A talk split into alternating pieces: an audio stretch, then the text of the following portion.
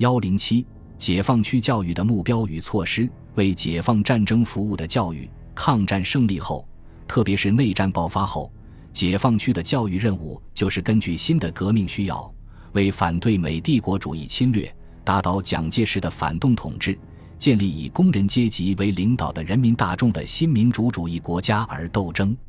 一九四六年九月，东北行政委员会公布的。关于改造学校教育与开展冬学运动的指示指出，我们教育工作的总方针应是进一步肃清敌伪奴化教育和蒋介石封建法西斯教育的遗毒和影响，建立民族的民主的科学的新民主主义教育，使教育服务于新民主主义的政治斗争，服务于东北人民的和平民主建设事业。一九四七年八月，东北解放区第一次教育工作会议进一步指出。新民主主义教育的目标是反帝反封建，是反对美蒋及其支柱地主阶级和买办阶级。教育工作的任务是争取和培养大批知识分子来为战争与建设服务。其次是广泛的发展群众教育。抗战胜利初期的解放区的干部教育仍是解放区教育的核心，它主要包括在职干部教育和后备干部学校。前者主要是提高在职干部的政治业务水平，后者主要是培养新干部。解放战争初期，干部教育的主要任务是争取、教育、改造知识分子，使他们树立与工农兵相结合、为人民服务的思想，使其成为甘心当人民勤务员的干部。此时期，各解放区开办的干部学校主要有华北联合大学。他最早创建于抗战时期的冀中根据地。一九四五年抗战胜利后，在张家口复校，成访无任校长，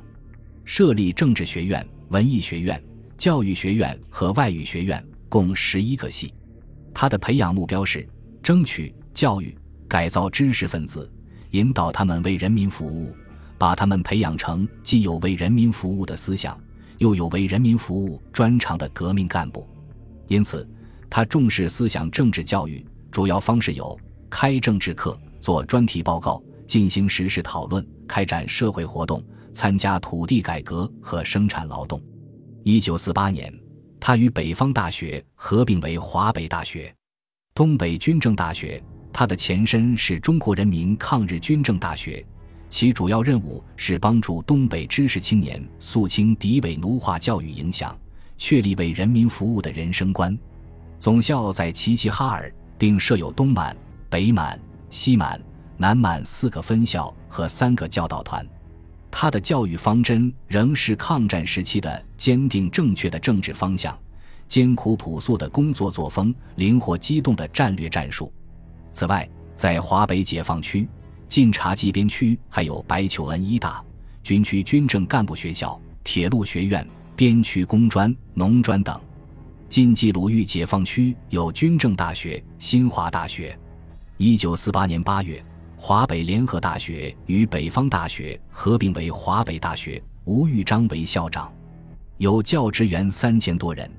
在华东解放区，山东有山东大学，苏北有苏中工学、华中工学、苏北建设学院等。在西北解放区，有西北医专、西北军区大学等。这一时期的群众教育主要是成年群众教育和儿童教育。